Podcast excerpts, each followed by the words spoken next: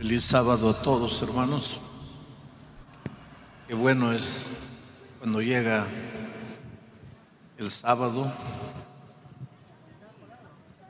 porque es un día especial. La semana puede haber sido dura, pero cuando el sábado llega, el corazón se llena de paz, porque es el día del Señor. Vamos a orar. Padre amado que estás en los cielos, Señor, vamos a abrir una vez más tu palabra. Esta noche será una noche especial. Que el Espíritu Santo haga maravillas.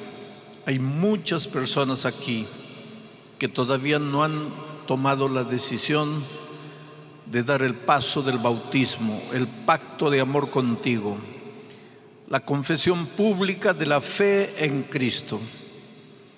Esta noche vamos a hacer un llamado a esas personas. Pero Señor, que el Espíritu Santo empiece a trabajar en la mente, en el corazón de esas personas para que tomen la decisión correcta, para que se comprometan contigo, para que caminen en tus caminos, para que reflejen tu carácter. Muévete silenciosamente, pero con poder. Prepara el corazón y la mente de cada hijo si en este momento hay alguien herido, hay alguien afligido, hay alguien que por esas circunstancias de la vida, esta semana fue una semana terrible para él, que en este momento su corazón se ha inundado por la paz del Señor Jesús. Si alguien está enfermo del alma o del cuerpo, cúralo, Señor. Si alguien se siente esclavizado de algún vicio, de algún hábito que está destruyendo su vida, libértalo. Si hay alguien desanimado, anímalo. Pero haz maravillas esta noche, haz milagros, Señor. Abre los ojos para ver dónde está la solución, porque la solución para cualquier problema ya existe. A, a veces nosotros no la vemos. Por eso unge nuestros ojos con colirio para que veamos. Ábrenos nuestros oídos espirituales para escuchar y para entender tu palabra. En el nombre de Jesucristo. Amén. Vamos al texto de esta noche. Efesios capítulo 6, versículo 13. Es un, es un texto interesante. Miren lo que dice. Por lo tanto, el, la epístola a los Efesios tiene seis capítulos. Estamos ya en el último capítulo, capítulo 6. Ese, por lo tanto, es, en resumen, habiendo dicho todo lo que dije hasta aquí, en conclusión, finalmente, por lo tanto, Pablo era un maestro. Pablo era un maestro. Él sabía enseñar. Pablo era un predicador. Él sabía predicar extraordinariamente. Pablo era un evangelista. Todo aquel que quiere ser un grande maestro, un gran predicador, un gran evangelista, estudia a Pablo. Estudie sus epístolas. Pablo es un maestro. Pablo en su didáctica usa preguntas, pregunta. Cuando él pregunta no es porque no sabe, es porque es para hacer pensar al alumno. Y Pablo usa mucho esa expresión, pues, por tanto, por lo tanto, porque él da conceptos y después hace un resumen del concepto. Está, estamos llegando al fin de la epístola, la epístola 6. Y Pablo dice así, por lo tanto, echen mano de toda la armadura de Dios, para que cuando llegue el día malo puedan resistir hasta el fin y permanecer firmes hasta el fin. ¿Cuándo será el fin de todo? Cuando Cristo vuelva. Gloria a Dios porque Jesús viene y viene para colocarle un punto final a la historia del pecado. Cuando Cristo venga, ya no más dolor, no más lágrimas, no más violencia, no más soledad, no más tristeza, no más pobreza, no más exploración, no más injusticias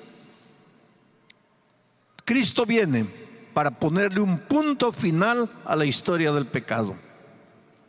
Pero Pablo tiene una oración sincera aquí. Él dice, yo quisiera que cuando todo llegue al fin, ustedes estén firmes. Pero antes de que llegue el fin, va a suceder algo. Viene el día malo. Y cuando llegue el día malo, yo quisiera que ustedes resistan.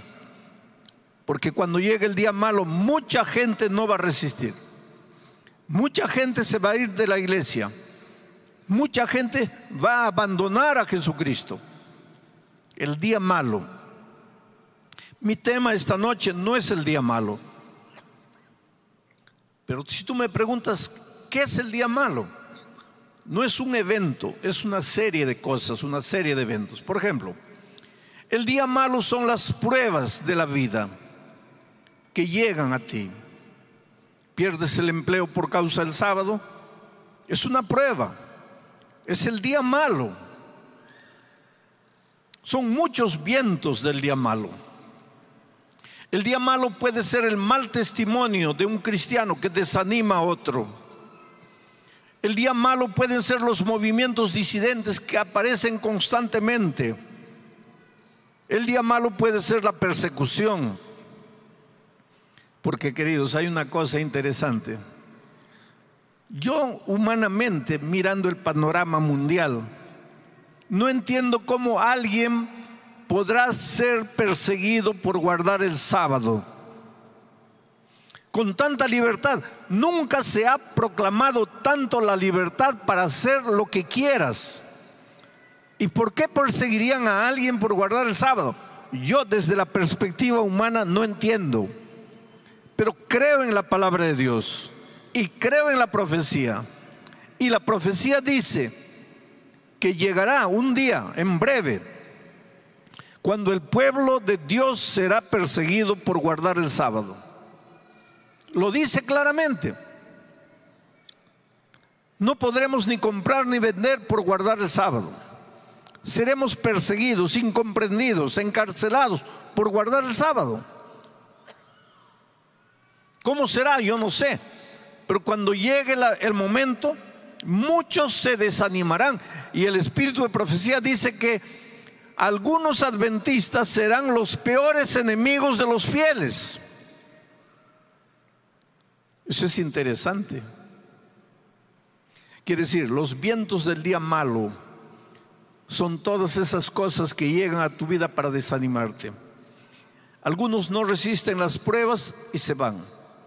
Algunos no resisten los movimientos disidentes, son engañados y se van. Algunos no resisten el mal testimonio de una persona prominente en la iglesia y se va. Por eso no debes mirar a hombres. Y por eso no debes construir tu fe en seres humanos. Porque los peores seres, los mejores seres humanos te pueden fallar. Hay de ti si has edificado tu fe en el ser humano Edifica tu fe en la roca. Edifica tu casa espiritual en la roca que es Cristo, que no te va a fallar nunca. Pero los seres humanos, por más que tú los idealices, te van a fallar. Y es por eso que no tienes que idolatrar seres humanos. Porque los seres humanos somos ídolos de barro. Nos rompemos, nos quebramos. Y hay de ti si tu fe fue edificada en el ser humano. Llámese quien se llame.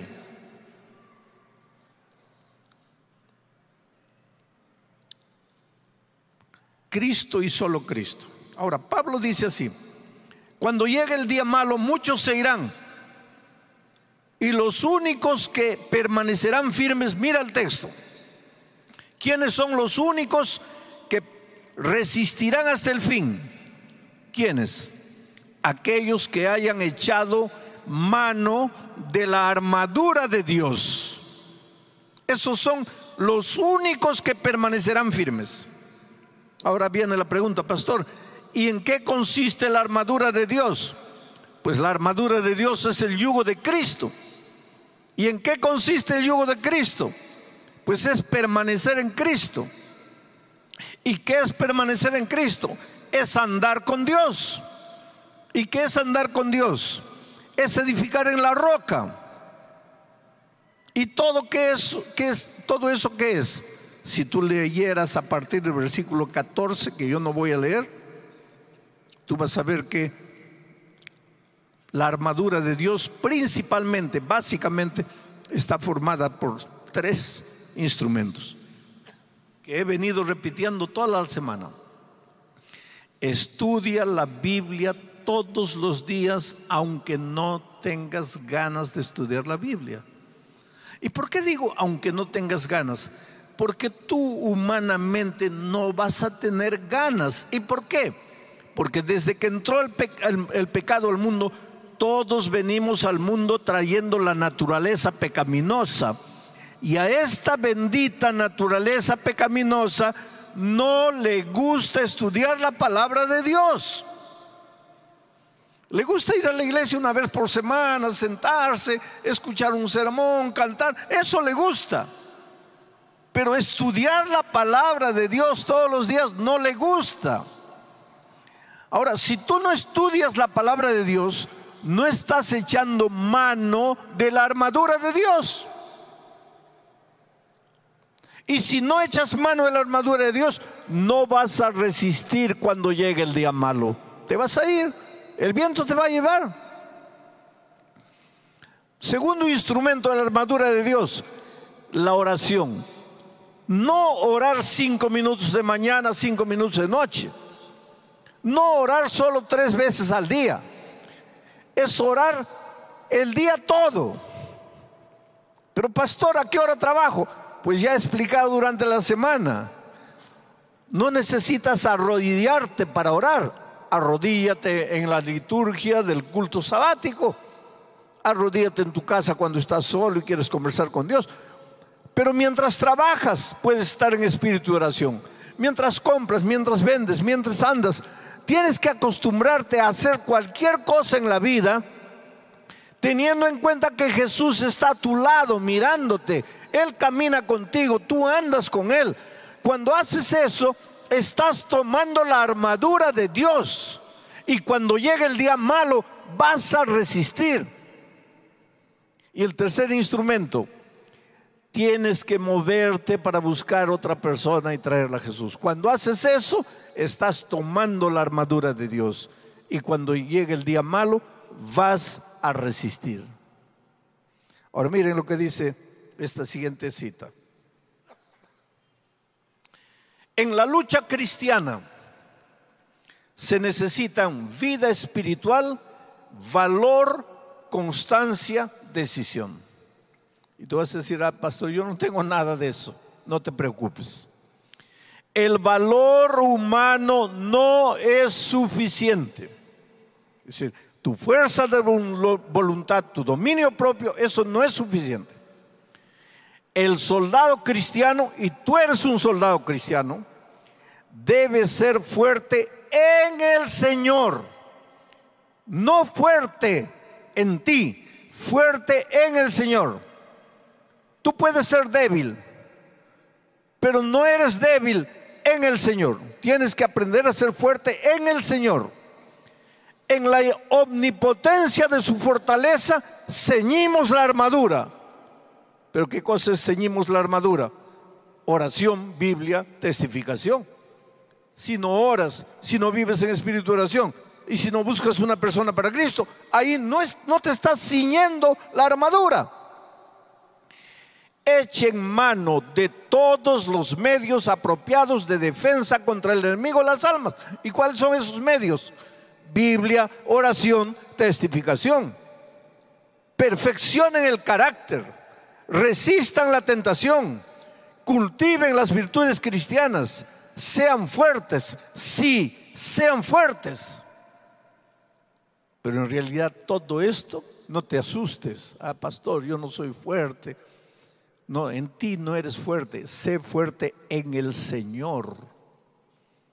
Y ahora te voy a contar una historia que hace mucho, mucho tiempo no cuento. Cuando yo era niño, era pequeñito, delgadito, vivía en la ciudad de Jauja, y estudiaba en la escuela número 500 de Jauja, en el barrio de Yauyos. Y en mi escuela pues todos eran pequeños así como yo. Solo había dos grandazos grandes, uno de 15, otro de 16 años. Todos los demás éramos niños de la escuela primaria. Uno de estos grandes era malo, era perverso, era abusivo. El otro grande era un muchacho que había crecido, era fuerte, pero no había evolucionado mucho con la cabeza.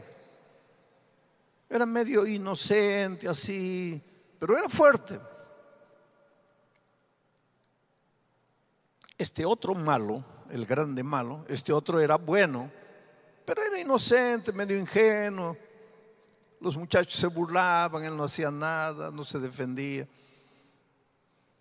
Este otro malo, en aquel tiempo mi madre me daba 20 centavos de propina todos los días, 20 centavitos. En ese tiempo 20 centavos alcanzaba para comprar un paquetito de maní y un helado. Tiempos dorados. 20 centavos alcanzaba para todo eso. Y pues este grandazo malo se dio cuenta que yo todos los días gastaba dinero, mis 20 centavos de propina. Y entonces un día me esperó en la esquina de mi casa, había un grifo y él estaba ahí. Y cuando yo llegué me dice, dame la moneda. Digo, ¿por qué? La moneda es mía. Dame la moneda. No, es mía. Como era grande, pues me agarró. Yo pequeñito, seis años, me dobló el brazo para atrás y, y con el dolor solté la moneda. Y me dice, mira, todos los días te voy a esperar aquí. Y no te voy a pedir, tú tienes que darme la moneda. Y no le puedes decir ni al profesor ni a tu mamá. En el barrio había un hombre manco, no tenía un brazo. Y él me dice, ¿conoces al manco? Sí.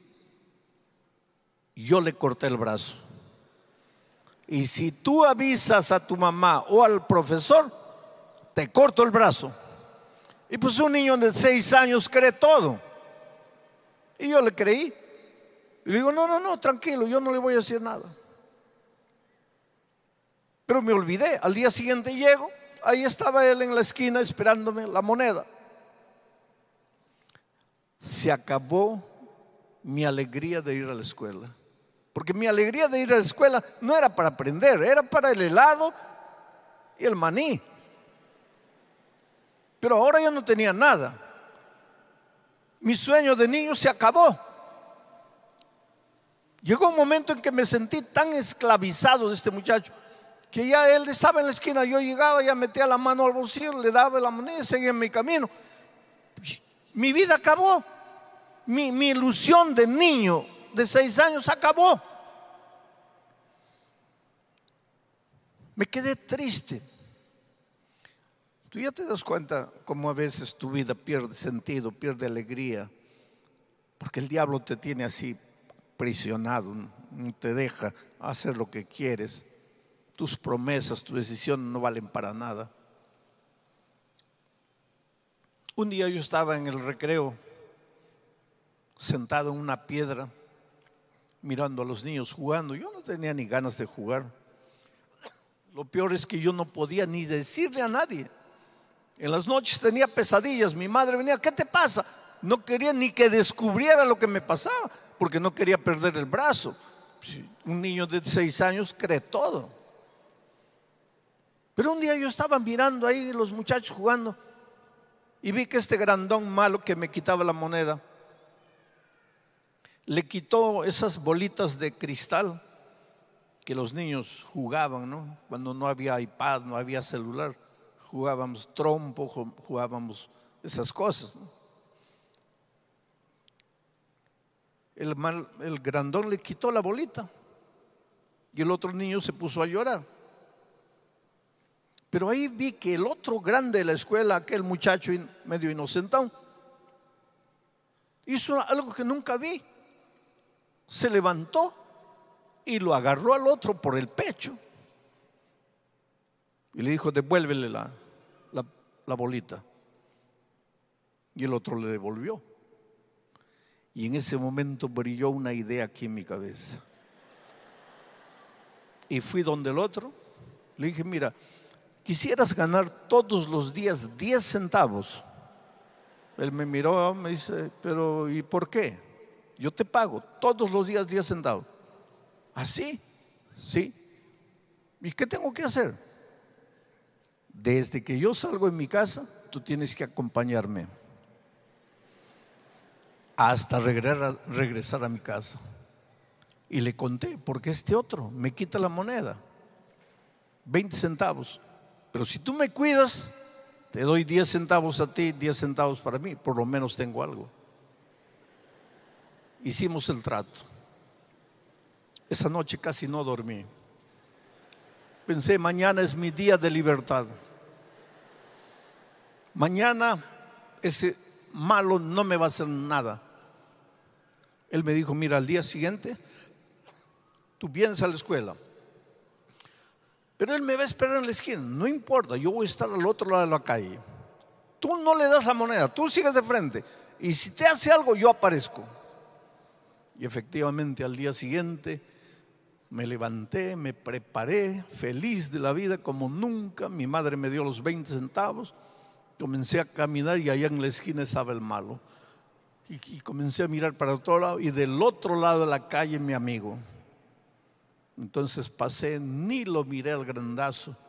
Y él me alcanzó y me agarró la moneda. Y lo miré a los ojos y le dijo, mire, escucha una cosa. Nunca más. Coloca eso en tu cabeza. Nunca más me vas a quitar la moneda. El tipo se asustó, como diciendo, ¿qué le pasó a este muchacho? Y me agarró el brazo y me comenzó a doblar. Pero en ese momento apareció mi amigo y lo agarró al otro. Y yo aproveché que ahora y fui con todo encima del grande. Tú puedes reírte, querido. Tú puedes reírte. Pero ese niño de seis años eres tú. El diablo no te quita una moneda de 20 centavos. Te quita la vida. Te quita los sueños te quita los valores, te quita los principios, te pisa, te revuelca y se ríe de ti.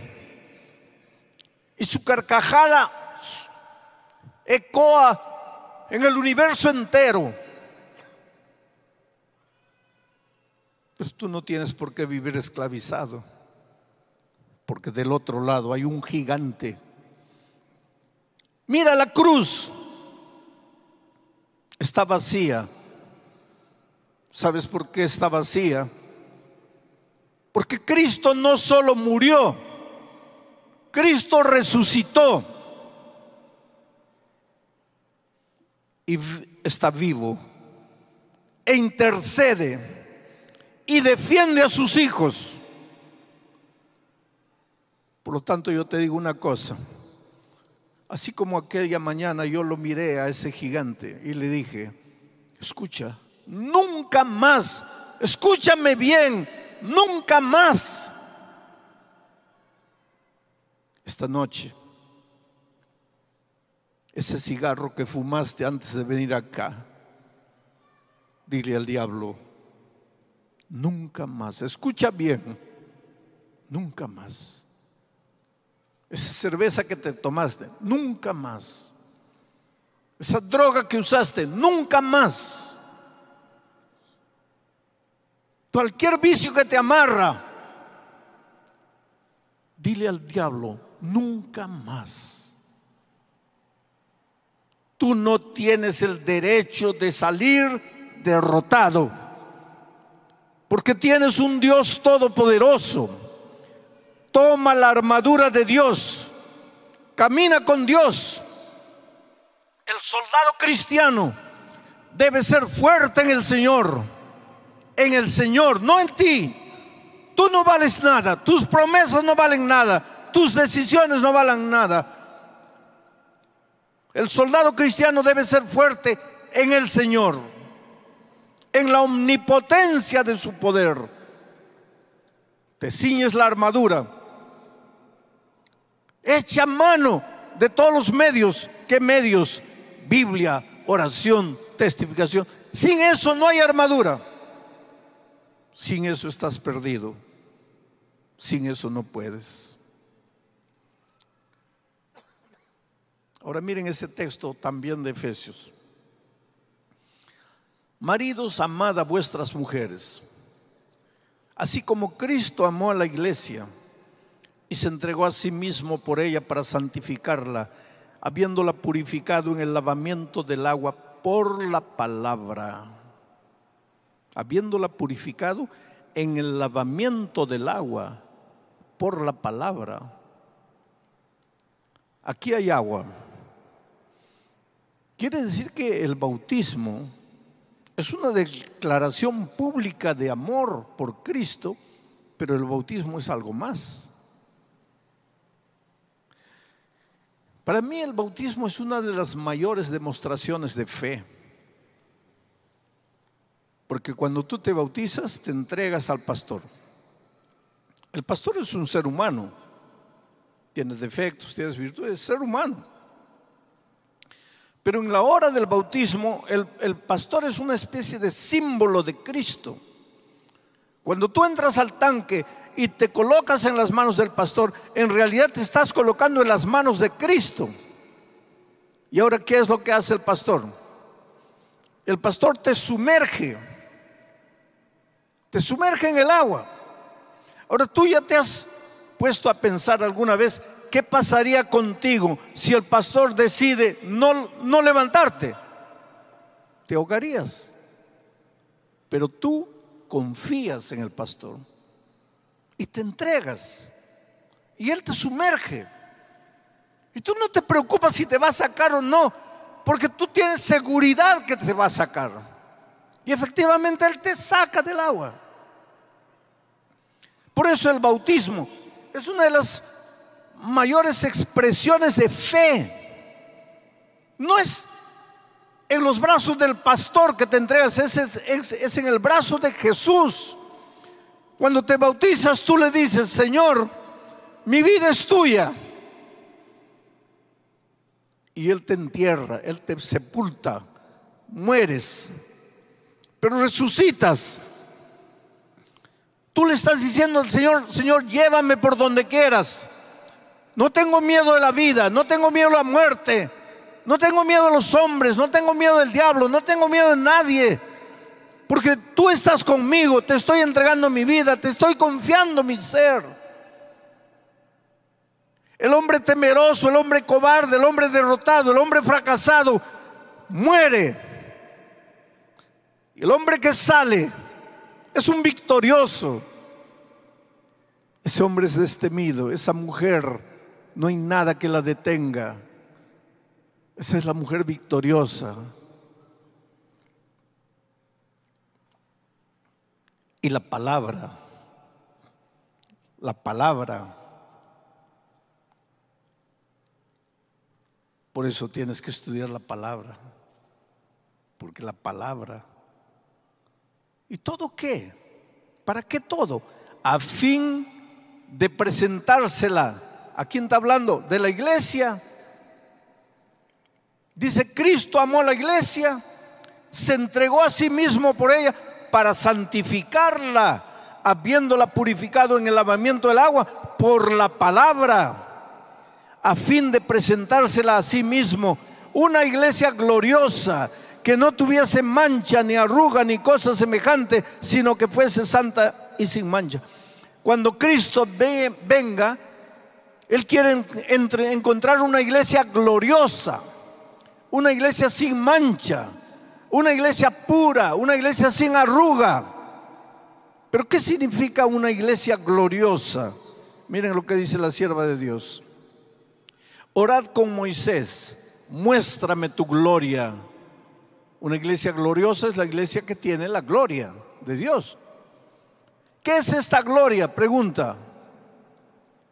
Ella misma responde, dice, el carácter de Dios. La gloria de Dios es su carácter. Una iglesia gloriosa es una iglesia que refleja el carácter de Jesucristo. Cuando Cristo venga, Él quiere encontrar una iglesia gloriosa, o sea, una iglesia que refleje el carácter de Jesucristo. Pero esa iglesia gloriosa solo existirá en la medida que tú aprendas a caminar con Dios, que tú tomes la armadura de Dios, que tú permanezcas en Jesucristo, que tú edifiques en la roca. Y todo eso es estudiar la palabra de Dios todos los días, vivir en espíritu de oración y buscar una persona para Cristo. Y el resultado de eso, ¿qué es? El carácter de Jesucristo. Y ya les dije, del carácter de Jesús, ¿qué es lo que más destaca? Su generosidad, su entrega, su dadivosidad. Dios amó al mundo de tal manera que dio a su Hijo lo más precioso que tenía. Ahora, si Dios tuviese que devolver el diezmo, no lo haría. Si dio a su Hijo, no dio 10% de sus entradas, dio a su Hijo. Es por eso que la sierva de Dios dice que el, diezmo fue instituido como parte de nuestra disciplina espiritual para ayudarnos a desarrollar el carácter de Jesucristo. Y yo quiero desarrollar el carácter de Jesucristo. Yo quiero que cuando el día malo llegue, quiero resistir. Para estar firme finalmente cuando Cristo vuelva. Mi sueño es ver a Jesús. A mí, yo ya les he dicho muchas veces, no me gusta formar fila para nada, hacer fila para nada. Si están distribuyendo carros gratis y yo voy y veo que hay fila, yo, yo, yo no, yo salgo, yo no quiero. Yo no quiero fila para nada. Pero cuando Cristo venga, yo quiero imaginar, debe haber una fila kilométrica para abrazar a Jesús. Yo voy a esperar mi turno pero yo quiero tener un abrazo personal de Jesús y decirle, Señor, en esta tierra, en la tierra, yo prediqué de ti sin nunca haberte tocado. Te conocí por la fe, caminé, te seguí por la fe, a través de tu palabra, a través de la oración, a través de la testificación. Qué alegría, Señor, estar aquí contigo en el reino de los cielos. Ese día, querido es tu día. Ese día nadie más te va a hacer sufrir. Ese día las dudas desaparecerán. Ese día los dolores desaparecerán. Ese día nadie te va a hacer sentir de menos por el color de tu piel, por tu posición financiera, por tu nombre. Cristo viene ya es hora de prepararnos para ir con Él al reino de los cielos. Es por eso que tenemos que entregarnos, devolvernos a Él. Oh querido, si yo pasé toda la semana predicando, predicando, predicando, pero tú no, no, no, no incluyes en tu vida diaria la oración, el estudio de la palabra, la testificación, entonces perdimos el tiempo esta semana.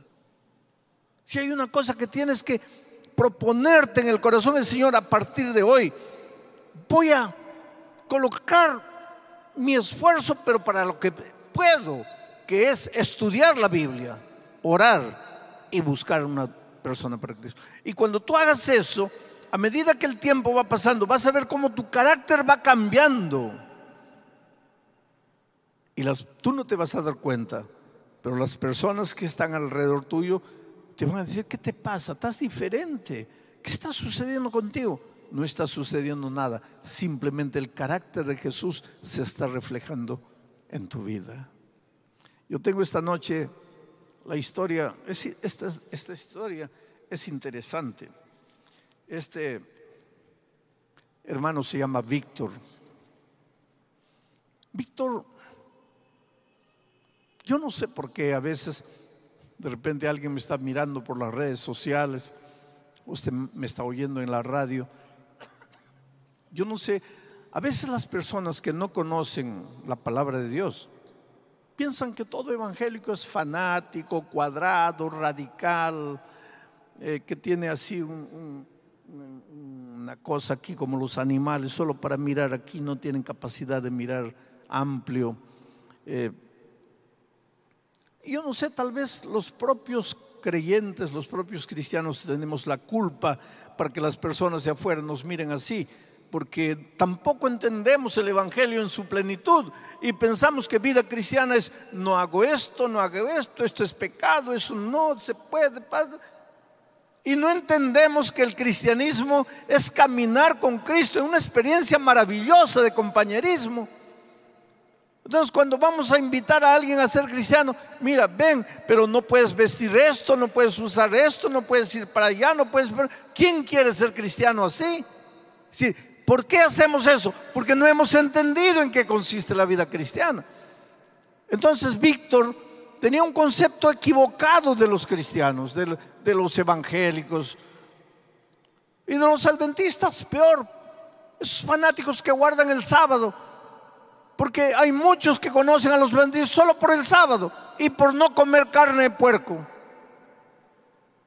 Yo estaba una vez en Brasilia buscando un grupo chiquito ahí de no más de 20 personas, quería predicar, era sábado de mañana, era un barrio nuevo, en esos tiempos no había GPS, no había nada. Era ya más o menos nueve y media, diez de la mañana. Dijo, mejor me voy a la iglesia central porque voy a perder el tiempo. No, no encuentro la iglesia. Y de repente veo caminando en la calle un hombre con pantalón jeans, camisa blanca y una Biblia en la mano. Y pues me alegro, ¿no? Sábado, nueve y media de la mañana, un hombre con la Biblia en la mano solo puede ser adventista. Un adventista tardón, pero adventista porque nueve y media no es para estar yendo a la iglesia, ya, ya tiene que estar en la iglesia. Y paré el carro, le digo, hola hermano, ¿dónde es la iglesia? No sé. Eh, ¿No estás yendo a la iglesia? Sí. ¿Dónde es la iglesia? No sé. Digo, espera un poco. ¿Me entiendes lo que te estoy diciendo? Sí. ¿Estás yendo a la iglesia? Sí. Pues ¿dónde es la iglesia? No sé. Digo, ¿cómo estás yendo a la iglesia si no sabes? Me dice, que yo no soy de ninguna iglesia. ¿Y por qué estás yendo a la iglesia? Y me dice, mira, y comienza a emocionarse. Me dice que mi vida está de cabeza para abajo, estoy mal, mi, mi hogar está destruido, mi vida está acabada y esta mañana me desperté y, necesito a Dios, necesito una iglesia. Y me acordé de esta Biblia que era de mi abuela, que estaba guardada en el baúl, y la saqué. Y estoy buscando una iglesia, pero no sé qué iglesia. Y le digo, pero qué coincidencia, yo también estoy buscando una iglesia, ya nos encontramos, nos vamos a ayudar. Y él me dice, ¿tú qué iglesia buscas? La iglesia adventista del séptimo día. Ah, me dice, no conozco. Le digo, sí, sí, sí debes conocer. Es la iglesia que guarda el sábado. Ah, los que no comen puerco. Sí, esos. Ah, esos sí conozco. Ríete, hermano, porque a mí me da ganas de llorar. Qué pena que la gente nos, nos conoce porque no comemos camarón y puerco. Como si esa fuese la columna central de nuestro mensaje. Qué pena que la gente nos conoce solo por el sábado. Y aunque es uno de los mensajes que tenemos que proclamar, no es la columna vertebral de nuestro mensaje. Y Cristo. El otro día un hermano me dice, porque yo dije que nosotros somos una iglesia evangélica por excelencia. Me dice, pastor, ¿cómo evangélico? Nosotros no somos evangélicos, somos adventistas del séptimo día. ¿Y qué dice Apocalipsis 14, 6 al 12? Vi volar por en medio del cielo otro ángel teniendo el evangelio eterno para predicarlo. Ahora, una iglesia que predique el evangelio eterno es una iglesia evangélica. Somos la iglesia evangélica por excelencia. Pero no tenemos conciencia de eso. Es por eso que Víctor no tenía, pues, no tenía simpatía por, por los adventistas. Pero un día se enfermó. Y a veces, querido Dios, permite que caigas en la cama. Mi pobre padre aceptó a Jesús ya en los últimos días. Y un día cuando estábamos solos me dice, hijo, yo tuve que caer a la cama. Porque cuando yo estaba en pie solo miraba así en el plano, en el plano vertical, horizontal. Pero cuando caía a la cama, aunque no quería, tenía que mirar para arriba y encontré a Dios.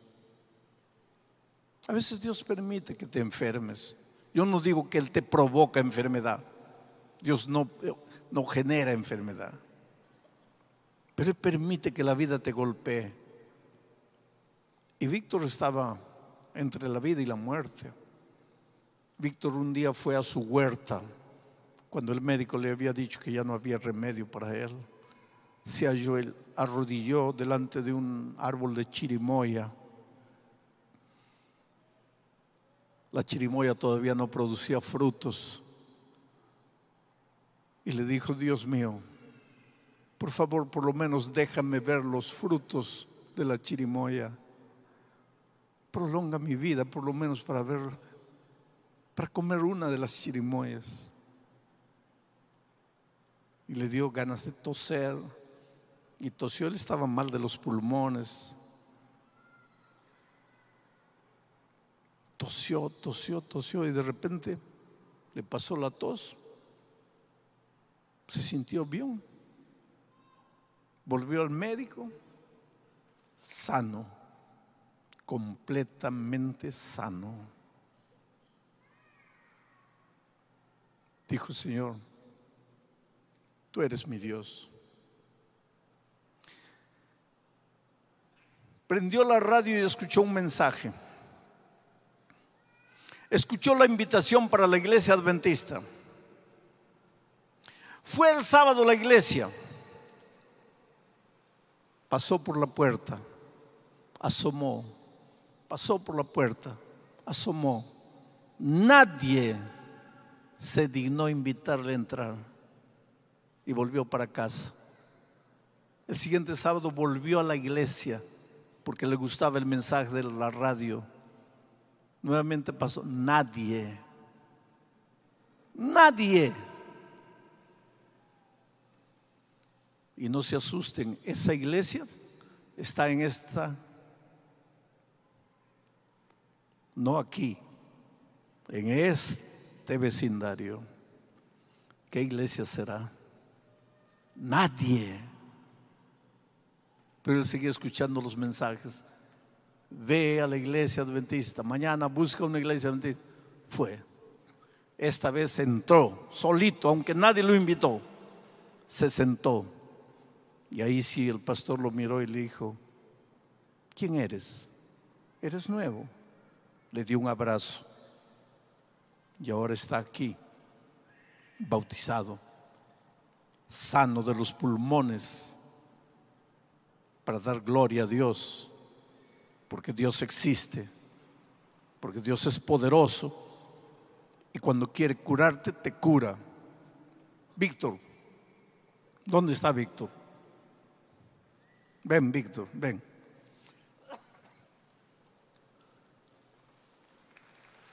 Él está bautizado hace dos años.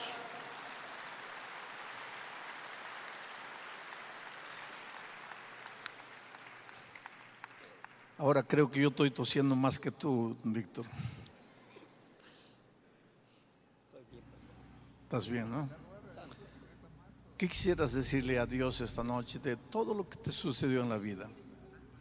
Lo que quiero decirle al Señor, Dios Todopoderoso, cuando yo estaba mal del fibrosis pulmonar en mi huerta, el Señor me sanó inmediato. No ha sido una sanidad paulatina, sino al ixo facto el Señor me sanó. Aquí me encuentro para decirle a ustedes, Cristo sana y salva. Y estoy feliz en la iglesia adventista del séptimo día, sirviendo ahí en la iglesia como diácono, director de los diáconos. Y me siento bien contento en esta noche al encontrarme en este lugar para testificarles el Señor Dios Todopoderoso necesita a cada uno de ustedes. Gloria a Dios. Gracias, Víctor. Dios te bendiga ricamente. Qué cosa linda, ¿no? Esta noche voy a hacer una invitación no a los miembros bautizados de la iglesia. Esta invitación es específica. Si tú quisieras tomar la decisión de bautizarte,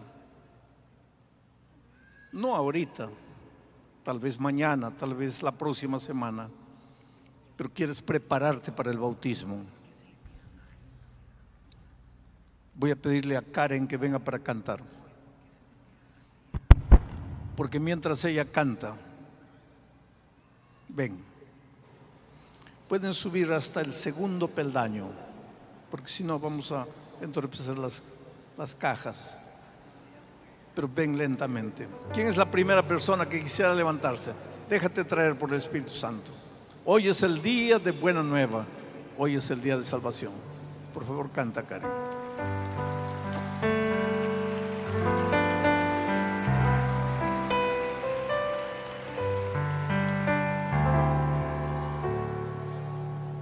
Prefiero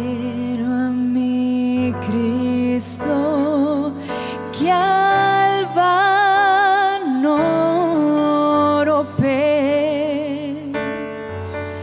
Prefiero su gracia a riquezas sin fin. A casas y tierras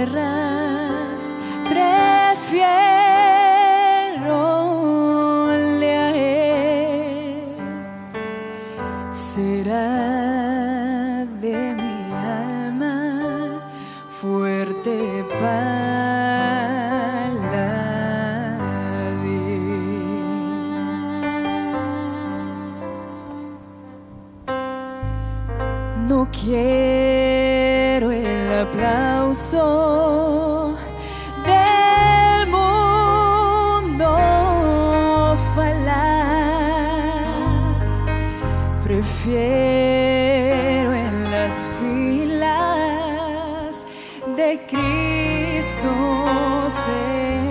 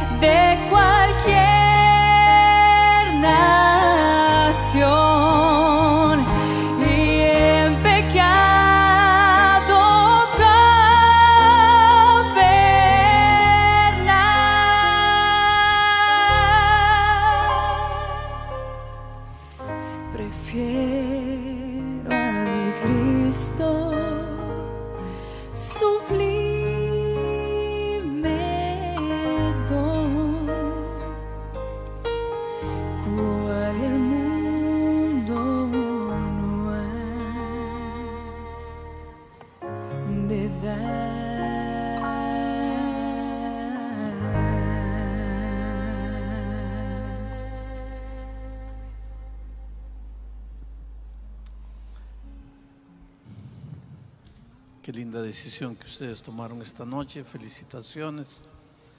La decisión que ustedes están tomando hoy, yo la tomé cuando tenía 13 años. Me bauticé aquí mismo, allá cerca del cerro. Había un pequeño tanque bautismal. Nunca olvido, fue el día más lindo de mi vida.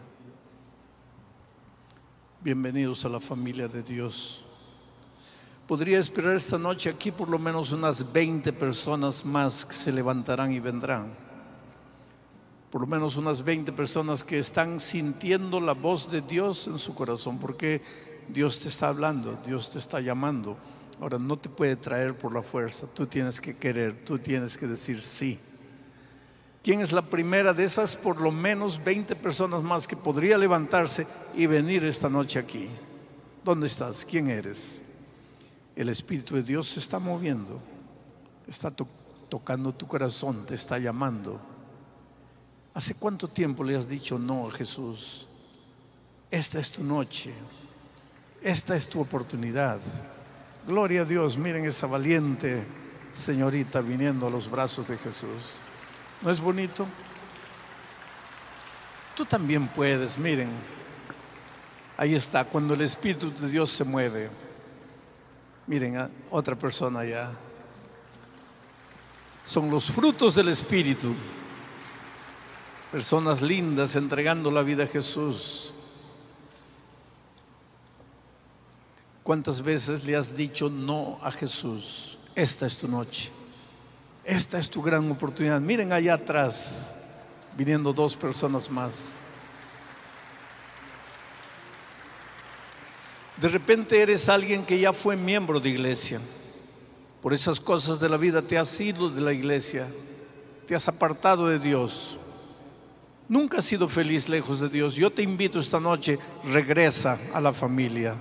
Miren esa señora. Miren allá otra persona. Ven, tu vida no es tuya, tú no te perteneces, tú le perteneces a Dios. Tú eres precioso. Entrégate, ríndete. No endurezcas tu corazón. La palabra de Dios dice, si hoy oyeres tu voz, gloria a Dios, no endurezcáis vuestro corazón. Qué linda decisión de ese muchacho. Miren, esa señora, otro joven allá viniendo.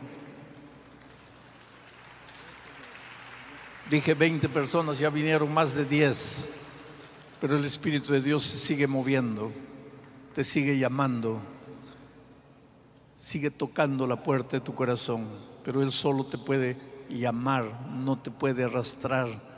Tú tienes que querer, tú tienes que decir sí. Puedo esperar a las últimas cinco personas que vendrán esta noche. Yo sé que tú viniste y no pensaste me voy a levantar y voy a ir, pero sientes que el Espíritu de Dios está trabajando en tu corazón. Miren allá. Hay mucha gente orando por ti en este momento. Gloria a Dios por ese jovencito ahí. Miren, miren otra persona. Miren ese joven allá atrás. Miren más jóvenes allá. Cómo es cuando el Espíritu de Dios se mueve, ¿no es cierto? Y tú respondes al llamado divino. Qué noche linda. Gloria a Dios, muchacho. Valiente soldado de Jesucristo. No tengas miedo. Ríndete, entrégate a Jesús. Tú nunca vas a perder con Él. Tú solo vas a ganar. Miren allá más jóvenes. Miren esa persona en silla de ruedas con dificultad, pero acercándose. Como es bonito cuando el Espíritu de Dios se mueve, trabaja de manera silenciosa en los corazones y llama. Miren esa parejita allá atrás viniendo a Jesús. Miren esa niña. En el cielo en este momento los ángeles cantan himnos de alabanza a Dios. En las cavernas más oscuras de la tierra las fuerzas del demonio tiemblan.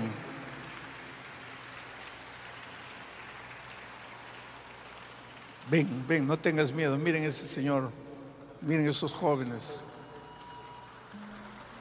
Qué noche lindo, ¿no? Ahora sí, voy a orar por ustedes. Recuérdense una cosa, queridos. El hecho que se han levantado y han venido no quiere decir que son angelitos que ya no van a pecar. Cuidado. Son seres humanos que están dando el primer paso, pero la caminata es larga. Pero si ustedes toman la armadura de Dios, van a resistir. Y el otro día alguien me preguntó, pastor, ¿y si, ¿y si me resbalo y caigo? Pues te levantas. Y si me caigo dos veces, te levantas dos veces. Nadie va a entrar al reino de los cielos porque nunca cayó. Si entramos un día será porque aunque caímos, creímos en Jesús, nos levantamos y continuamos caminando. Y si es así, yo los voy a ver un día en el reino de los cielos, victoriosos. Vamos a orar. Después, después de la oración no salgan. Hay un equipo de pastores listos, creo, para tomar sus nombres, alguna cosa así. Pastor. Bueno, yo espero que los pastores estén listos. Vamos a orar. Padre querido, gracias Señor por estas preciosas personas, jóvenes, niños, adolescentes, gente adulta, gente anciana, ha creído en tu palabra y ha venido aquí. Y en este momento te suplico que las ventanas de los cielos se abran y que derrames bendiciones. Cada uno tiene una historia, cada uno tiene una vida, cada uno tiene luchas, problemas, dificultades. A pesar de todo eso, han creído en tu palabra y han venido para confesar su, deseo de pasar por la experiencia del bautismo. Señor, toma a cada uno en tus brazos, haz maravillas. Tú que lees la vida, que conoces todo, entra en la vida de estas personas y revoluciona estas vidas. Y si alguno de ellos necesita de un milagro, pues Señor, haz el milagro, porque tú eres Dios de milagros. Para ti no hay nada imposible.